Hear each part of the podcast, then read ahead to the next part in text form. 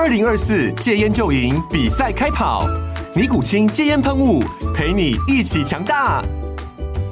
戒烟不容易，单靠意志力戒烟的人，时常无法克服戒断症状而失败。尼古清戒烟喷雾将是你的神队友，简单一喷，药品急速释放，立即缓解七大戒断症状，不限场合提高戒烟成功率。除了尼古清神队友，你还可以寻求专业医疗人员协助，一起迈向戒烟成功之路。尼古清戒烟喷雾，用科学方法戒烟，请咨询全台各大药局及戒烟门诊。本广告由尼古清戒烟喷雾、卫部药书字第零二七八三五号提供。嘉安嘉护股份有限公司，台北市中山区民生东路三段二号十楼，北市卫药广字第一一三零三零一九零号。尼古清戒烟喷雾，相伴每个新开始。天哪，时间不够，事情老是做不完，怎么办？别担心，就让高校人生商学院每周陪你充充电，找到方法不抱怨。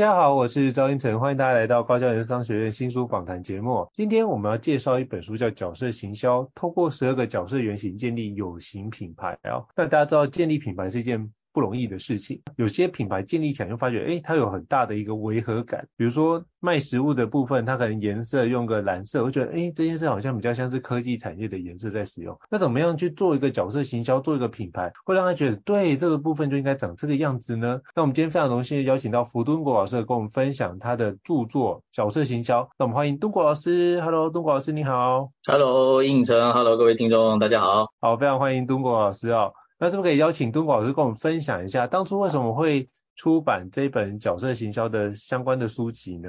哦，事情是这样子，我以前曾经呃在华硕工作过。然后呢，这个我的老板呢，经常邀请我去做这种工作坊脑力激荡，嗯，然后让大家可能想出一些关于行销的东西啊，或什么之类的。但是呢，有的时候就发现到，哎，大家想来想去都是类似的东西。那毕竟我自己不是这个行销科班出身的啊，那我就去问我身边的朋友有没有关于这一类的好书。那我就有人推荐我一本，哇，这本书名很长，叫做。很久很久以前，以神话原型打造生殖人心品牌。哇，这故事有够，这个书名也够长的，也够长，也够长哈。那简言之哈，它那个内容是什么呢？它内容是在讲啊，他说啊，其实行销这件事情从勾大的时候就有，而且它里面问了一个很大哉问，嗯，就从古至今哦，我们可以想象到有一堆的作家，有一堆的口才很好的人，讲了一堆的故事。但是为什么有些故事会流传千古，有些故事不会呢？我觉得，哎，对，真的，有些故事流传千古，有些故事会不会？例如，我们随口可以讲出哪几个那种蛮蛮蛮常见神话故事？我想开始，女娲补天好了，这样子，还有什么什么夸父追日什么？对。但是我我们绝对知道，这个至少以中华文化来讲，五千年来产生的故事，可能绝对不止这几个嘛。但是为什么我们现在这个？口耳相传常见的只剩这几个，于是这个作者呢就很认真的去整理了一下世界各国留存下来的这些经典故事，它的角色有什么特色这样子。然后我想想看，也对耶。这个作者叫 Carl Pearson，他是从社会学家的角度去整理说，哦，原来全世界各地流传、大家不断传播的故事的角色有这几种特色。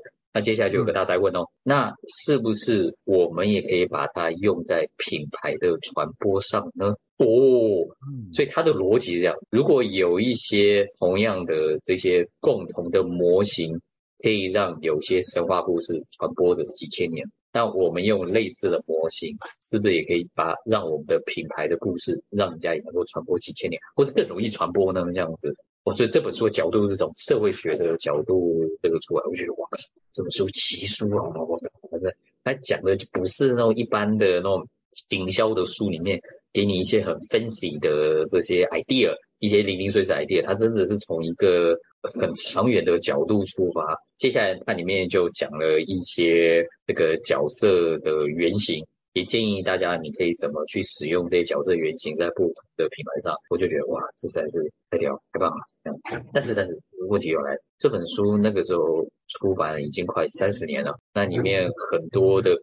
语言其实有一点深奥难懂，你知道那个社会学家嘛，这样子。然后里面用的有些案例，当然也都有些老了，这样。那更更更何况里面啊，这本书是美国的书，里面很多的案例啊，很多故事啊，呃，除非是美国人，甚至我们多台湾人根本不知道有些品牌，根本也不知道某些故事。那我想说，我那我可不可以从我们台湾人的角度写一些台湾人比较熟悉的这些品牌这些故事，当但是也是用这种相同的理论。于是这本书就讲出来了。嗯哼，了解，所以很有趣哦。因为我那时候知道十二原型，也是从敦果这本书知道，然后就开始研究，发现哎，里面很多很有趣的一个内容。就看完就觉得，哎，这很多时候是可以放在包含做个人品牌的行销，或者是像家里面，比如说有产品，哎，要建立这个品牌，我可以从里面做个连结。我觉得都是一个很好的一个开始啊。那是不是可以邀请敦国老师跟我们介绍一下十二原型？这里面有什么样的一个内容，以及我们该怎么使用你这本角色行销的书？我里面讲几个大家常见的原型就好，不要把十二个全部讲完，那个太多漏灯啊。好，OK，几个常见的原型，我决定这个英雄原型啊，这个英雄这个，哎，我问一下印证啊，英雄这样一讲出来，你脑袋里面那个直接的那种直观印象大概会是什么？呃，像比如说关云长、赵云，这类这些英雄，啊、对对，经典经典，一定是长得什么高高大大、粗猛威武。对，要不要留胡子？你觉得？嗯、呃，留胡子就看他在哪个时期。如果是年轻，当然最好是就是就是羽扇纶巾，然后是非常非常干净，或者是像吕布这么样的英挺，也是一个很棒的。嗯，但基本上一定要高大威猛，几乎这个是约定俗成的嘛，对不对？嗯嗯嗯。好，但是我们实际上也知道，有些将领也没有高大威猛啊，或者什么。但是我们要重点来形象，就我们脑袋里面那个叫做既定刻板印象，就是要高大威猛。而甚至你脑袋里是不是都已经出现画面啦？什么这些这些人一定要骑在骏马上面嘛，对不对？绝对不可能骑在驴子上面嘛，是不是？那个，哎，但是你回想一下，关云长当年刚出道的时候可是穷翻的啊，可能真的是骑驴子的。那 no no no no，那那不是我们印象中经典画面，他一定要骑什么赤兔马。啊，嗯，青龙偃月刀什么的啊，然后你呃，像胤丞你刚刚讲的吕布一定要拿个什么方天画戟嘛，这样子啊，因为我们脑袋里面印象英雄你就是要什么高大威猛的这样的形象。哦，下面有个很有趣的事情，还真蛮值得分享一下。美国曾经有做过一个统计，就统计就是二星。以上的那些将领，就两颗星以上的那些将领，去分析他们的面相，就发现到有百分之七十以上的人的脸型是所谓的英雄脸。我所谓的英雄脸呢，就是像那个超人那种脸，没有，就是脸比较方，然后下面有一点点像本垒板，但没有到许孝顺那样子的本垒板，比较方这样子，就是那个那那个骨头，我们通常亚洲人来讲，就是那种所谓比较硬。脸比较有棱角，这一种叫英雄脸。所以我们的意思是说，有时候我们也不得不认了，就是形象对于这个品牌建立是很重要。有些人一站出来，你就会觉得，嗯，他一定是个厉害的将军。那 实际上是吗？其实我不知道。但是问题是，形象就是这样子嘛。对，所以呃，如果今天我们要做这一个叫做英雄原型的话，哎，我们大家知道形象就是那样子。好，这是我们大家形象中的英雄。那接下来就是，那英雄要做什么呢？嗯，我们理想中英雄可能会有什么样经典的画面？英英英英神，我们可能会有什么样经典画面？例如说，像我这一个，一定会跟人家打打杀杀。啊，这是一个经典的。遇到了很多难关啊，还被欺负啊，然后单枪匹马前往，比如说、oh. 呃、去英雄救美啊，然后比如说像赵云就七进七出啊，然后或者是就是那个在战场上，哎，把那个刘禅就这样爆出来，哇，那都是一个非常难的事情。漂亮漂亮，哎，应成，你刚刚讲到一个经典啊，就单枪匹马，哎，奇怪，打架应该打群架啊，是不是？打知道，如果你真的要打赢啊。那单枪匹马那个阵亡率很高诶，对不对？哎，你你就不要说这个以前，你就看现在，哪个将领会自己拿一把那个冲锋枪的往前冲嘛，对不对？我们大家都知道一定要什么运筹帷幄嘛，或者什么什么嘛，对不对？但是问题是形象，形象就是要单枪匹马。嗯，然后一个接着一个往前冲啊，这就是我们所谓的英雄主义，就是一个人干尽了这些所有的 这一这一些事情。实际上，我们真的实际上来说，我们知道那是很蠢的事情啊。那个电视机前面的观众，大家不要模仿啊。那个好，那所以那所以我们现在已经有个形象了，就是一个人高大威猛，单枪匹马。所以你有发说我们这种通常那个所谓的英雄原型的这个产品哦。很多时候也通常是印象中单枪匹马去做，例如举例跑车，非常多的跑车都是用这种英雄原型。那通常你印象中那种跑车，通常也就是一个人帅帅的开嘛，对不对？叫谁？李零李零七嘛，有没有？对，好，嗯、我知道你要说他旁边经常坐着美女，那等等我们可以再跟另大家另外讨论这个情人原型，那这是另外一件事情了。但通常大家那个印象中，跑车就一个人帅帅的开，然后这个这个坐在前面享受驾驭的这个快感啊，那个镜头就可以带到这个人在在开这个车的时候是如何的这个享受啊，讲啊，同样敞篷车啊什么的，BMW 尤其也是像这样的这个英雄原型一样。好，但有些人这个时候也会说，哎，中国你要不要来分析一下这个 B N W 跟 Benz 啊有什么不同？其实用这个品牌原型就可以让大家很好了解 B N W 跟 Benz 有什么不同。B N W 它是向来是一直非常强调它是这个英雄原型，好，然后通常也是让大家享受这个驾驭的感觉。在车厂有一个专有名词叫做前座买家。就是我买这个车的人，通常我都是坐在前座的人。就说白了，就是我买车人，我也是开车的人。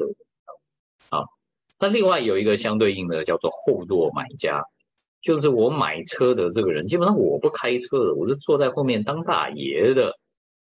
Benz 就比较像是这一种，我买的车我是坐在后面当大爷的。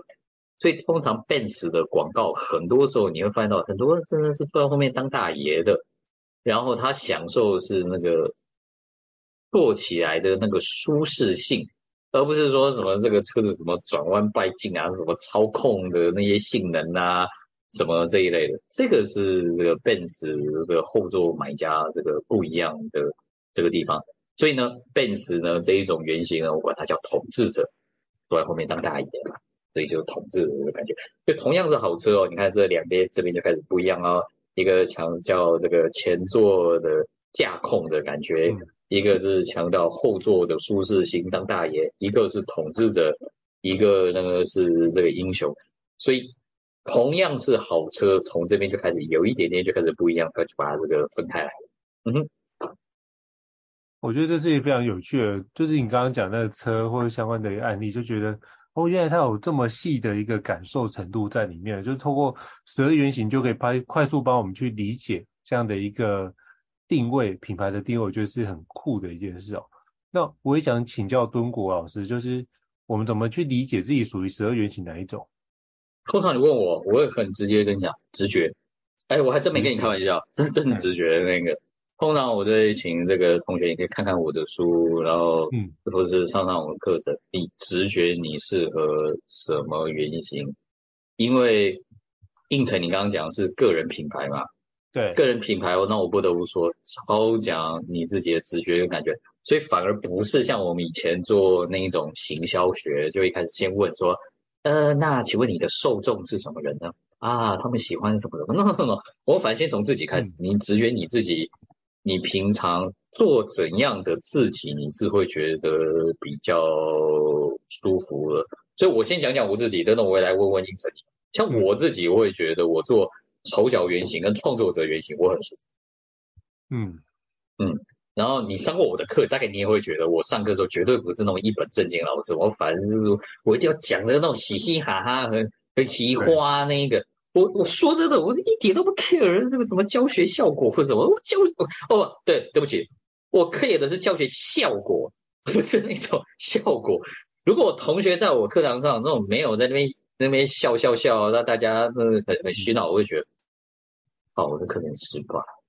我设计，嗯、我反而觉得我课程失败是因为我设计那个梗，大家没有笑，没有没有爆出来那个。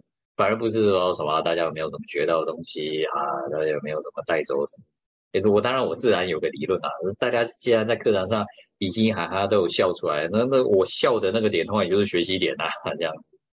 嗯，好，那这那那这是这是我，不是每个讲师都都都都都是这样的。我们绝对也有认识很多讲师是那种统治者原型嘛，我靠，那个超正经的，不苟言笑了，或是他的那个笑点也都是那种很正经的那一种笑点。哎，但但这种可能是那种你知道大公司的总经理、总裁出身的啊，那个上台讲话穿的那种走路会扣扣扣的皮鞋，一本正经的那一种六个扣子的西装。要给你的一种威严感啊，你都不大好意思举手发问，就觉得啊，我就问问题，我问一个很蠢的问题啊啊，这个是统治者原型这样，哎，没有好坏，就是适不适合你这个人。哎，那应承，那那那你你你觉得你大概你什么样是原型你是舒服的？我比较像是 mentor 跟魔法师、魔术师。哦，你可可可可以讲一下为什么你对这两个那么有 feel 啊？没有，应该是说就是。基基本上，包含现在做培训师的角色，很常需要跟人家呃分享我的看见，或是给予回馈嘛。那导师就是一个，嗯、我觉得是蛮蛮适合的角色。那像魔术师是，我觉得很多时候也需要去做自己喜欢做的事情。那我就会把这个相关的内容把它整理出来。我觉得，诶，这是我。觉得很在意的，就是我如何顺着自己的心轴做自己喜欢做的事，然后就可以把这个内容跟大家分享。我觉得分享知识或分享智慧是一个蛮好的角度，所以我自己觉得我比较像魔术师跟导师的角色。嗯嗯嗯嗯，那这听起来至少我没有觉得嗯超级不违和啊。你你一你你你做这个你又觉得很自在，然后二我们来从市场的角度上来检核一下啊。呃，今天我们从一个学生，我们看一个老师啊，这个老师是有魔术师的性质，又有 mentor，嗯，超超合啦这样。所以通常我在我的课程上，通常大家问我说什么是好的原型，这个三个原则，第一个叫内部觉得舒服，就先问应承啊，你觉得舒不舒服？你觉得舒服？OK。第二个叫外人觉得合理，来用外人来看，哎，你用这个原型。做这个讲师，经营讲师的品牌，那合理合理合理。接下来就是比较长期来看，是不是能够长期总体表现一致？嗯嗯。所以那如果你长期呢，就一直给人家是这种感觉，哇，那不知不觉一个成功的品牌就逐渐逐渐形成了这样子。嗯嗯。所以我举例哦，不好意思哦，拿你来当例子哦。没问题。可能有一些老师，我举例。他会觉得说，嗯，我也应该把我的日常的生活也晒给大家呀。所以假设他经常晒他跟他老婆的恩爱照，哎，这可能就会跟他的原型有一点点相冲突。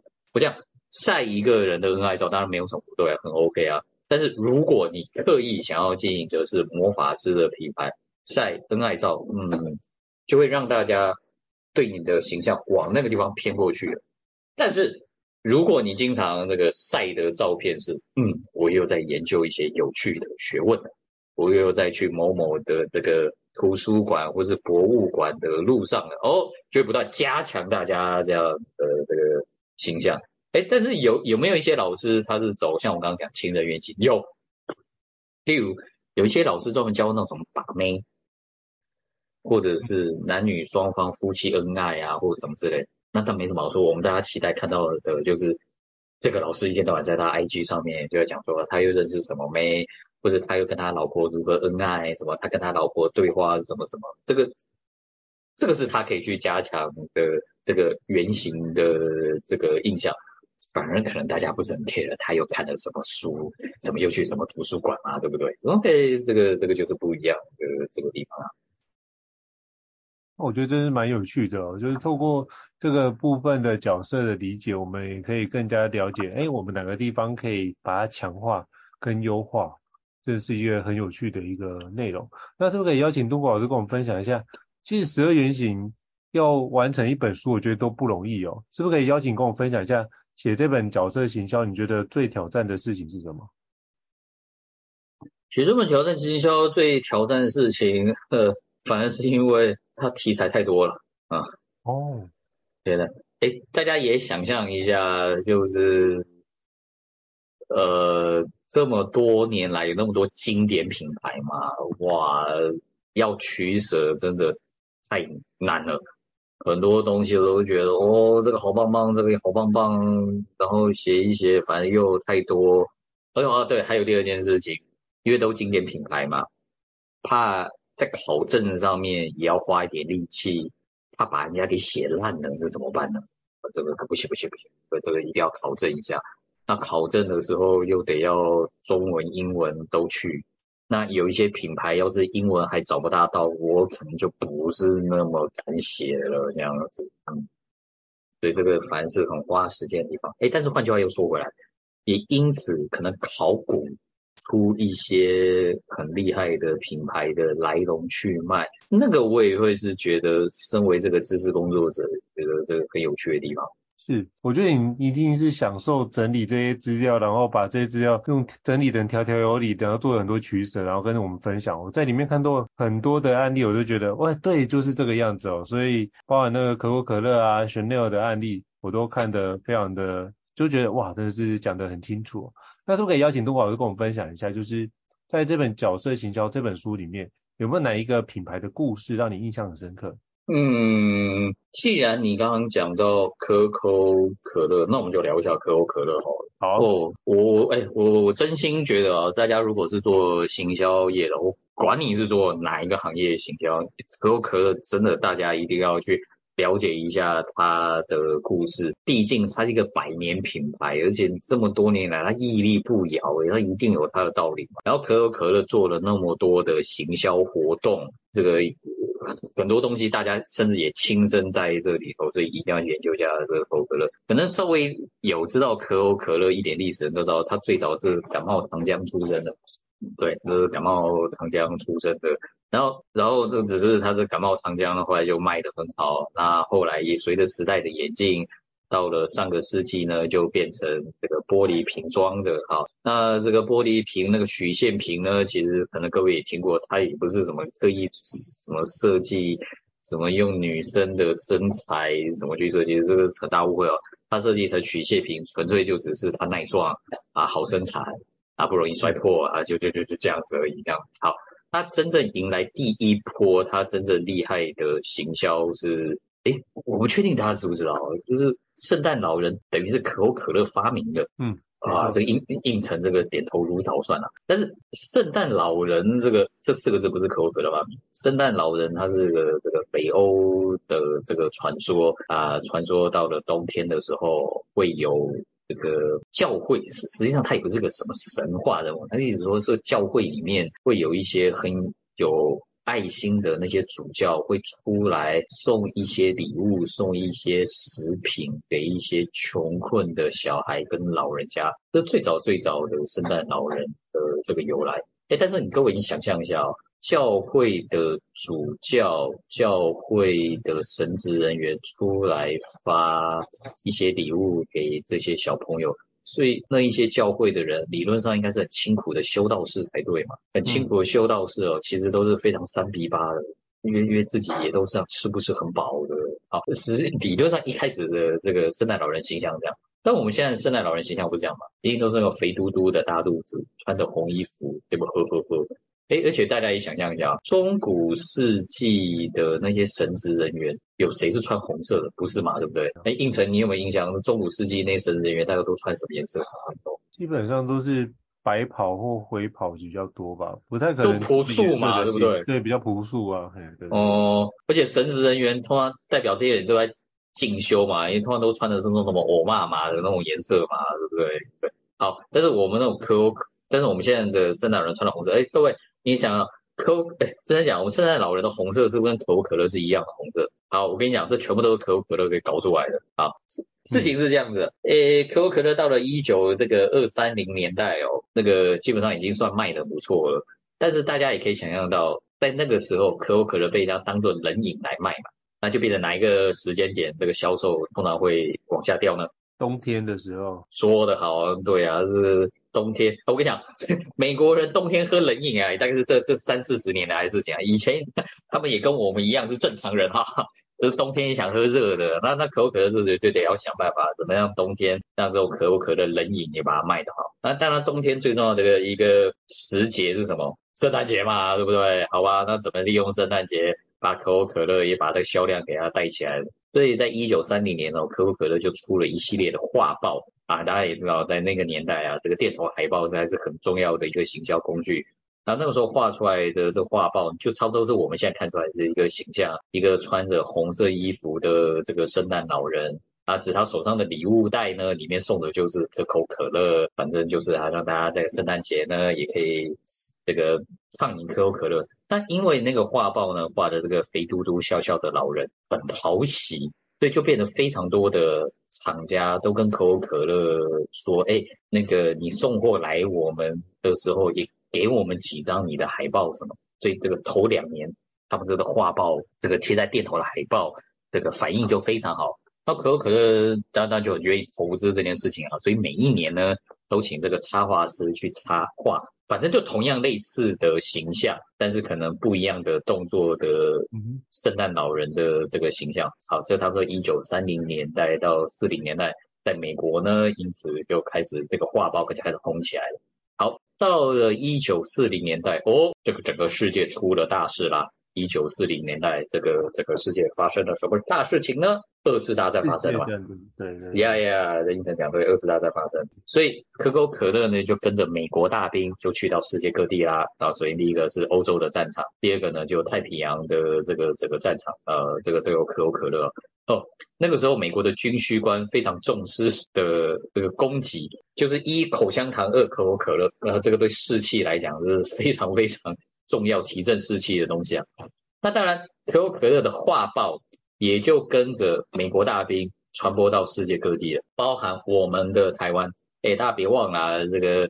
从一九这个五零年之后，美国就一直在台湾驻军啊，所以你就想象到啊，大家脑袋世界各国人就想到什么？美国大兵、可口可乐，然后他们圣诞节的时候都有那一系列的海报，所以搞得我们世界各国，就尤其像我们这种叫非基督教国家、非基督教这个地区，第一次接触到圣诞老人，反正不是从圣经上面，反正是从可口可乐海报上面啊。然后可口可乐从一九三零年开始连续。画了三十年的不同的这样的海报，所以你可以想象到，从一九三零年来有整个一个世代的人，他脑袋里面印象的可口可乐圣诞老人就是圣诞老人可口可乐，可口可乐圣诞老人圣诞老人可口可乐可口可乐圣诞老人。所以我们现在圣诞老人的形象完完全全就是被可口可乐给创造出来。你说这种经典案例，我们是不是一定要学一学？嗯，所以可以透过这个圣诞老人的经典案例，我们可以更加理解哇，如何把这个品牌。花了几十年的时间印在我们的脑海里面，所以基本上，包括我有朋友到那个北欧去圣诞老人的故乡，他有个圣诞老人村去拍照，一张照片大概要三千块到四千块台币，那那个形象就是。你刚刚提到可口可乐圣诞老人的形象，所以他每次透过这部分直接借镜来做使用，嗯、这是非常酷的一个行销案例哦。所以如果大家想要了解其他行销案例，都欢迎就是阅读敦国老师的《角色行销》这本书哦，都是很棒。那我也想请教敦国老师哦，那我们怎么运用这个十二原型来帮助我们自己打造个人品牌呢？嗯。其实大家讲到品牌哦，有时候会行销，有时候一天到晚就会讲到啊，要有创意，要有吸睛，要有爆点。反而我自己念创意学研究所的，我就觉得 no no no no no，呃，吸睛爆点固然是好，但是通常那都是只是一个 moment 啊，一小段时间。那我们这边强调品牌是比较 long term，比较长时间在消费者心中建立的印象。所以呢，除了像我刚刚讲一。就这个选好适合你的角色的原型。第二个呢，就是大家有时候经常听到有一个名字叫做品牌行为。哎，品牌行为。当我们讲品牌行为这四个字的时候，其实我们是不是就已经把品牌这个字拟人化了，对不对？就觉得哎，这个品牌好像会做一些事情，所以我们管它叫品牌行为嘛。接下来呢，其实我反而就鼓励大家，呃，如果你要建立个人品牌的话。反正就像学可口可乐，你长时间一直做某一件事情，大家对你的品牌行为就一致性影响。像我刚刚讲，对不对？可口可乐每年到了圣诞节都出一个这个圣诞老人的画报，第一年、第二年、第三年，你说第四年开始，是不是所有的消费都会期待？可口可乐，你今年出什么花豹？第五年、第六年、第七年，你到三十年过去了，整整一个世代，根本就觉得啊，这个圣诞老人就是跟可口可乐一样，都可怕的洗脑啊，是不是？那同样的，我也发现到有一些呃，你就拿这种 YouTuber 来讲，通常他也就是很固定的做某个行为，在某个时间点，于是大家久了，你也不自觉就被他制约了。馆长只要在某个政治人物出来讲讲一些消委的时候，他也就出来跟他对干啊，所以呢，我们大家也通常就会期待某个政治人物呢出来讲一些什么话的时候，接下来我们就期待就是哎，馆长接下来是不是会出也会出拍一个那个 YouTube 去跟他对干，所以馆长这个颠覆者原型的这个形象啊，也就在跟跟大家这个印象深刻啊。馆长要是哪个时候跟你那种慈眉善目。细言细语，你会觉得这不对，他是不是生病了，对不对？他一定要就知道，嗯嗯嗯，就是要这样子，我才觉得啊，这个就是印象深刻嘛。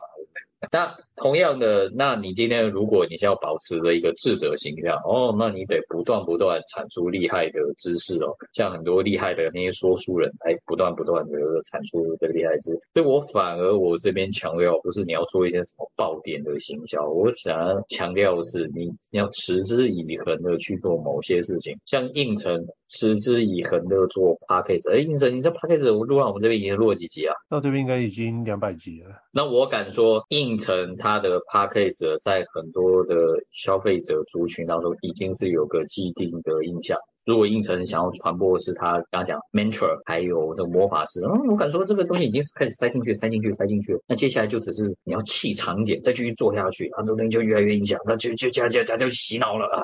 嗯，所以我反而强调是持之以恒的做某件你觉得很符合你品牌行为是。嗯，所以就是这反过头来，哎，你可以去看一下有没有哪些品牌你觉得跟他很相近，你也期待成为那样的品牌，然后看他做了什么事情，看看自己适合做哪些事情，逐渐去累积哦。透过时间复利来让帮助自己可以在这个地方站稳脚步。那我也想请教敦国老师哦，那我们怎么样可以避免自己误用十二原型呢？我觉得这是我们学会了，但是如果我们怎么去运用，可以不要让自己落入一种突兀的状态呢？都可以邀请跟我们分享一下，或是怎么样的建议？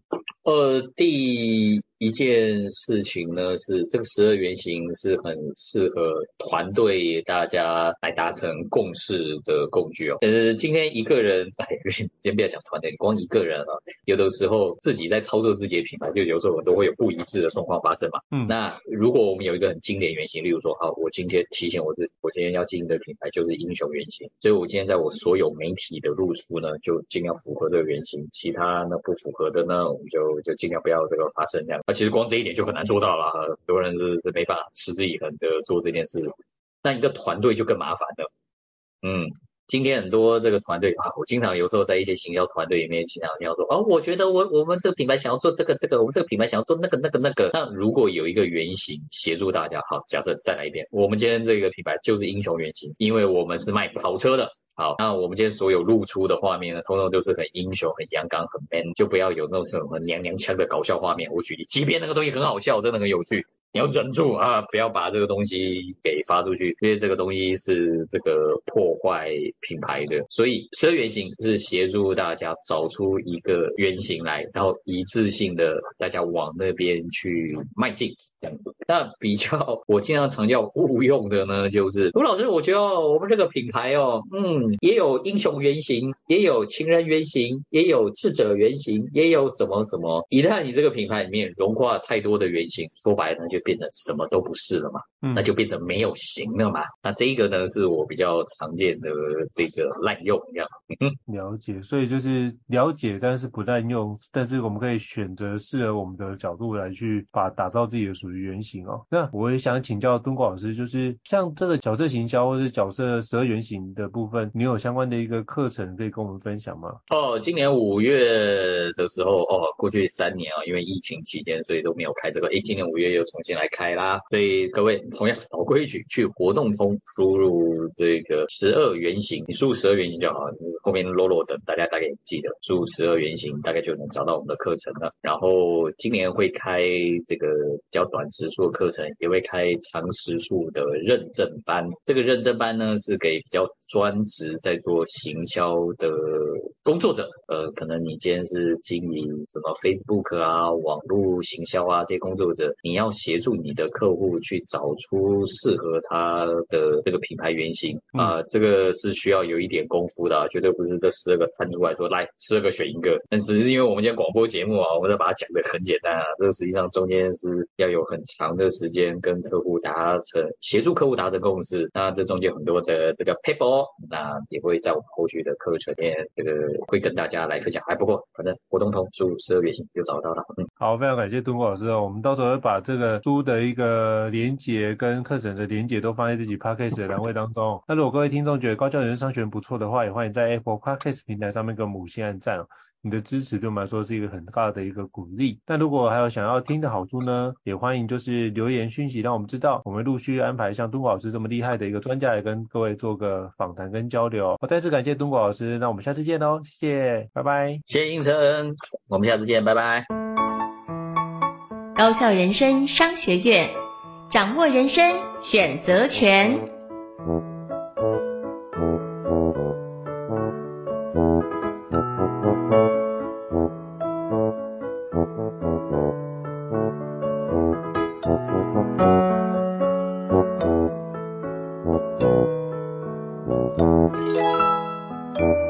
嗯